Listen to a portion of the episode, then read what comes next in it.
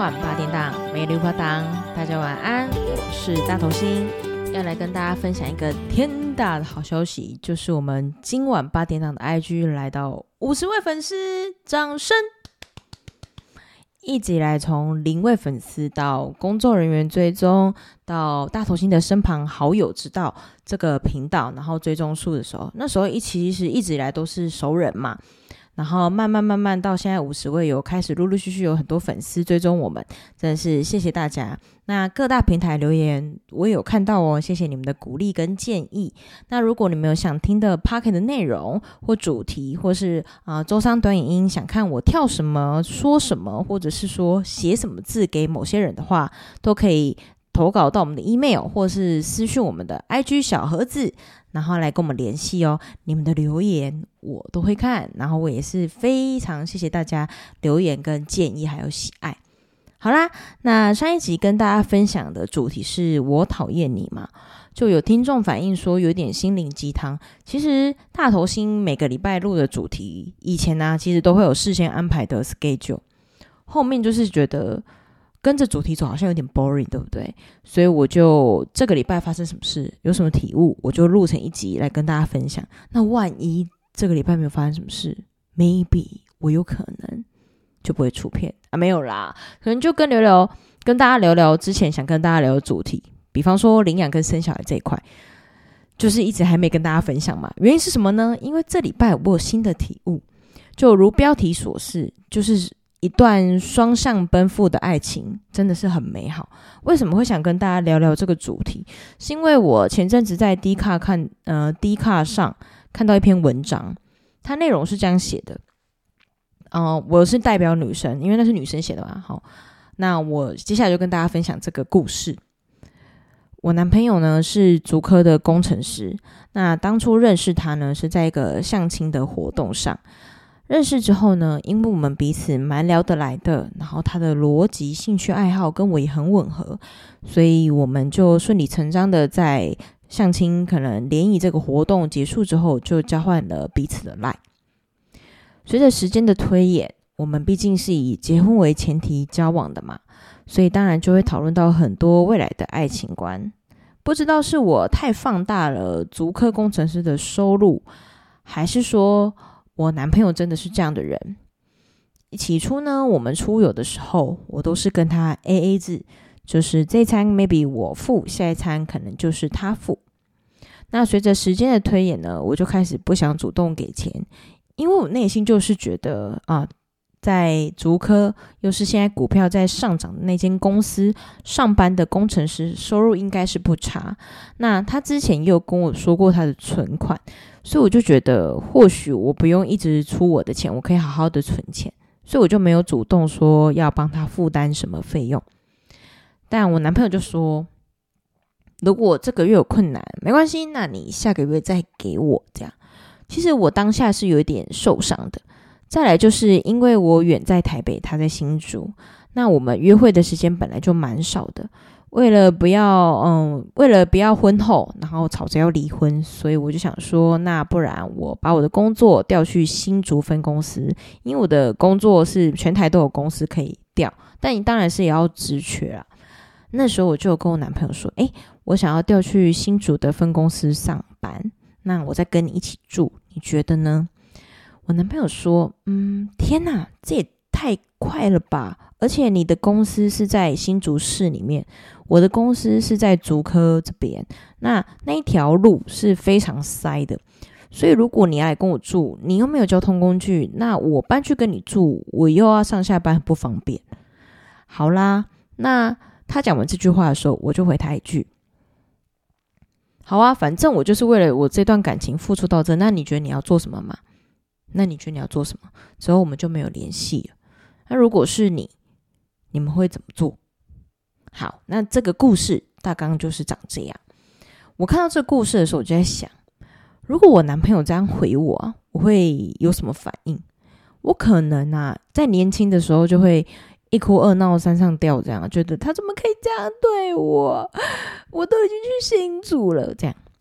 但是以我现在这个年纪跟现在的想法，我可能就会很果断的跟他说：“那我们分手好了。”因为你想的都是问题嘛，交通问题、时间成本，whatever，但你并没有担心说，我一个女生到新竹上班，人生地不熟，我抛弃我的原生家庭啊、，maybe 我的交友圈，一个人去新竹闯荡，然后你让我自己住外面，嗯，然后又没想跟我同居，你就考虑到上班时间太远，成本太高，那。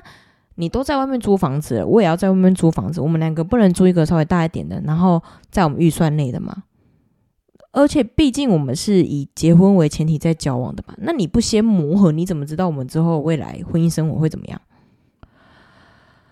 我真的是没有办法，嗯，接受我男朋友这样跟我讲话。所以如果说我前面就已经讲好，我们是以结婚为前提交往，那你后续给我搞这一出，我就会选择果断的转身离开。转身离开，后面下一句什么？分手说不出来，是吗？好，那我有把这个故事转贴给我其他闺蜜看。我有个闺蜜就跟我说，人家是足科工程师，诶，人家就很忙啊，你就是要体谅人家，人家就是足科工程师没。大概这个文章这个对话内容，大概就一直徘徊在工程师足科，工程师足科，然后跟那个赫赫有名的公司名称这样。我就不知道我闺蜜脑袋是打到还是怎么样，你知道吗？是工程师很摇摆，还是说他工作很摇摆，他收入很高很拽？这样，我觉得社会给一些职业的印象都特别好，比方说医生啊、律师啊、工程师啊，好像在这些行业里面上班的，就是那种哦，你高攀不起啊，你好不容易攀到，就最好不要放那种感觉，你知道吗？所以我跟我闺蜜就在这件事情产生分歧，她就说她可以。不一定要男朋友跟她住，那她去那边闯荡。假设这一年，好，她就因为租约一次都打一年嘛。那如果说在这一年，她男朋友都没有来找她，或是各种啊、很忙很忙啊，工作加班轮调，whatever 推脱的话，那她也会选择分手。但她一定会先过去，因为他说他总是要给这个爱情一个机会。嗯，他是这样跟我说。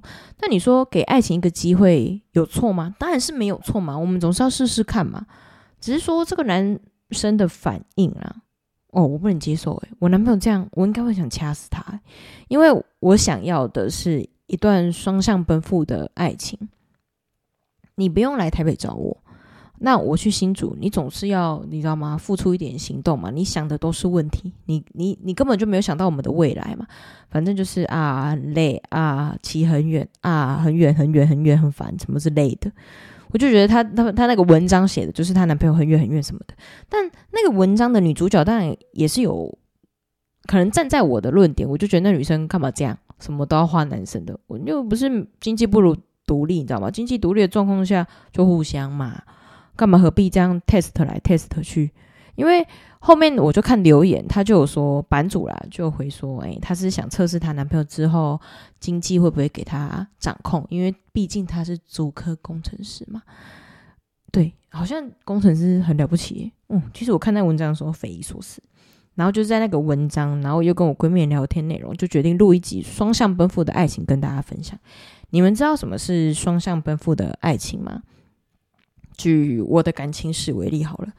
我有交过在宜兰的朋男朋友，那那个时候就是，呃，他放假他就来台北找我，哦，我放假我就去宜兰找他，反正一个月就是他来一次，下个礼拜就是我去，这样，一次以此类推啊，就是啊，他来一个礼拜，下礼拜就我去。那如果我去宜兰找他，那宜兰开销就是他负责；那他来台北找我，就台北开销都我负责，因为毕竟人家有机票的问题嘛。不不是啦，机票、车票啦，车票的成本嘛，所以我们那时候就讲好。但十月时间的推演啊，就开始变得很计较，你知道吗？就开始计较说，可是我觉得你工作很闲呢，为什么你不来找我？因为大头星的工作可能稍微比较 free 一点点，又是 sales 的工作，所以可能时间上又比较弹性。那外面的工作可能就是一般上班族这样，他就开始心理不平衡。那你觉得我会平衡吗？当然不会嘛。凭什么我的工作要配合你？凭什么你跟我计较，我也不想要跟你，就是你知道吗？互相，所以后来就走上就是分手的这条路嘛。后来我就在想说，如果一个很爱很爱彼此的人，真的受得了远距离吗？就你在很需要很需要他的时候，他不在；那他在很需要很需要你的时候，你不在。有办法吗？我也把这个问题丢给大家，你们觉得有办法吗？我是觉得没办法啦。如果你很爱对方，你一定会希望就是一直黏在对方身边，然后跟对方有精神上的交流啊巴迪上的交流啊，或是逻辑上、语言上、思想上各方面的交流嘛。那今天一旦距离拉开了，一直都没有好好相处的状况下，就会造就你去找别人取暖，他也去找别人取暖。嗯，因为远距离的感情维系的基础就是信任。但是如果你在一直很需要他的状态下，或是他在需要你的状态下，你们都不在，一定就会很趁虚而入啦，就是这么简单嘛。因为我不相信会不需要另外一半的恋正在谈恋爱的人，他竟然跟你说他不需要另外一半，那这件事一定是有鬼嘛？对啊，那双向奔赴还有很多种，比方说经济独立啊，哦，这里并不是说啊你也赚的钱比我多什么的。或是我们赚的钱一定要一样之类的，没有，就是你 OK，你这一顿你出，我 OK，我出，我们随意这样。然后你今天家里有状况，我 support 你；我家里有状况，你 support 我，这样就是双向奔赴。还有另外一个，举家人为例好了，我之前有一段感情，是我一直很常去男方家里住啊、照顾啊、旅游啊，whatever。但是我的那当时的另外一半，他其实并不想来我家的。他 maybe 觉得没有必要啊，maybe 觉得我家家境，他不想要常常靠近之类的。久了，我心里会不平衡，我会觉得这没有互相啊，就是我单方面付出而已啊。而且我在应该说，每个人在每一段感情中都会有所成长，你成长了，你就会遇到更多不一样的人嘛。那个时候我在交往第第三任感情的时候，我就在想说。嗯，我要找一个什么样的另外一半？嗯，我到底是需要什么样的另外一半？在我思考的时候呢，我就选择了一个我比较爱他的人。原因是因为我在之前的一段感情里面就觉得，与其找一个很爱你的啦，倒不倒不如找一个你很爱他的，至少你还愿意付出。但其实事实证明错了，你要找一个他很爱你，你也很爱他的。虽然很难，非常难得遇到可以双向奔赴的感情，但是你不要急嘛，就是慢慢来嘛。如果有一天你转身发现那个人其实就在你身旁，有不好吗？也没有不好嘛，是吧？就是不要急，有的时候会受到年龄上的社会印象，就比方说女生三十岁了嘛，三十过岁之后就会有生小孩的。痛苦啊，带小孩上的精神负担啊，或者说体力上无法负荷之类的啊，就会想要赶快急着找个对象结婚生小孩。你说大头星有没有这样的症状？当然有啊，我就一直想生小孩啊。为什么？因为我觉得我在三十岁我就生不出来了。但你说你觉得孩子要有爸妈？传统的观念里当然是孩子要有爸爸妈妈，小孩才一个健全。但是你知道现在社会新闻实在是太多了，而且。还有一个工作叫社工师，那他们就是处理一些社会问题嘛。如果说这爸爸负不起责任，但小孩是无辜的，我是会生下来自己教育啦。那如果他问他爸爸了，我就是跟他说他挂了，对，他去天堂了，我是去地狱了，这样。对，嗯，你有这个能力，或是你明明知道这样会创造出一个生命，你还愿意？不是愿意啦，你还去尝试，那你真的给人家弄出了一个生命，就要负责啊！你怎么可以说不负责就不负责？但是当然，这也是你有经济基础下啦，你出去浪浪了一圈，你还年轻，没有任何钱，然后需要靠家里的帮忙的时候，你就去捅出了一个小孩，那当然就是你不够成熟啊！好了，这讲偏了，就是我觉得要找一个你很爱，他也很爱你的。这就是所谓的双向奔赴，还有就是可以在一件事情有不同的想法，然后就蹦蹦出了新的火花。这样，我觉得这也是另类的双向奔赴啦。其实我认真觉得，要找一个双向奔奔赴的感情很难呢。偶像剧演的那个都是嘛，是偶像剧，真的是有办法做到这样吗？很难呢。唉，所以。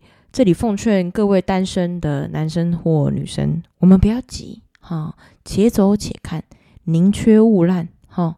我们就是宁可找一个，哎，你爱他，他也爱你的，也不要找一个迁就的，然后什么都是我迁就你，或是他的感觉、他的感受、他的情绪、他的事情，永远比你还重要。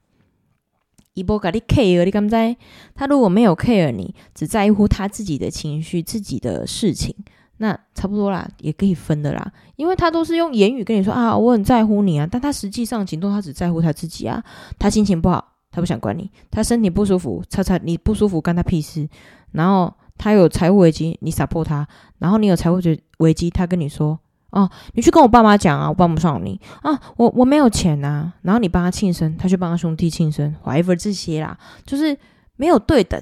那当然在爱情里面是盲目的嘛，但是你们就是要擦亮眼睛，眼镜哈，就是常常要去给他洗一下，调一下那个你知道吗？边框啊，或是度数看有没有加深啊，看清楚这个人，不要走着走着就受伤了，走着走着又迷茫了这样。虽然这是一个旁观者角度的想法啦，因为我现在也是就是走过过来人，然后跟大家分享。但是你说你真的在爱情里面可以看那么清楚吗？难呐，难呐，真的爱情都是盲目的了，就是这样啦。不过我还是想跟大家说，如果你遇到了一个双向奔赴的爱情，你们一定要好好珍惜彼此，不要轻易的把彼此推走。就是气话可以说。伤心欲绝的事情也可以说可以做，但是一定要想清楚后果。如果他真的值得你在意，值得你好好爱、好好疼惜，那刚刚上述的行为就不要做。其实双向奔赴的不是只有爱情，还有友情跟亲情。很多时候就是你在乎他，你爱他，你想他，你就是要表达，而不是都闷在心里，然后等着别人来找你。因为有有些人就是你不讲他不会知道嘛，那你讲了他就知道你在意嘛，所以嗯，珍惜身旁的每一个人事物啦。然后我觉得不要把下一次再说啊，那再约再约挂在嘴边，因为一定没有再约了。那哪一天后悔了，哪一天你要再约的那个人不见了，怎么办？对吧？任何感情都是需要双向奔赴的。我在意你，也希望你在意我。我喜欢你，也希望你喜欢我。那我想你，你想我了吗？大概就是这样。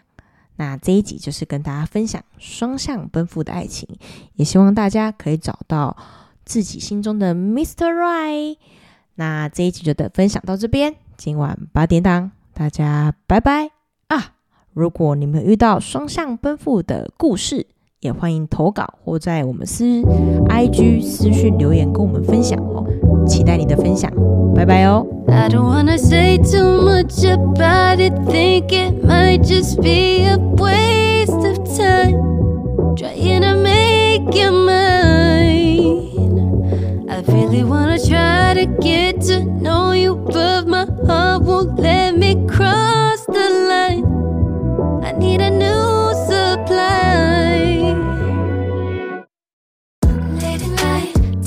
what you want to. Don't have the time to make it all about you. Don't tell me why.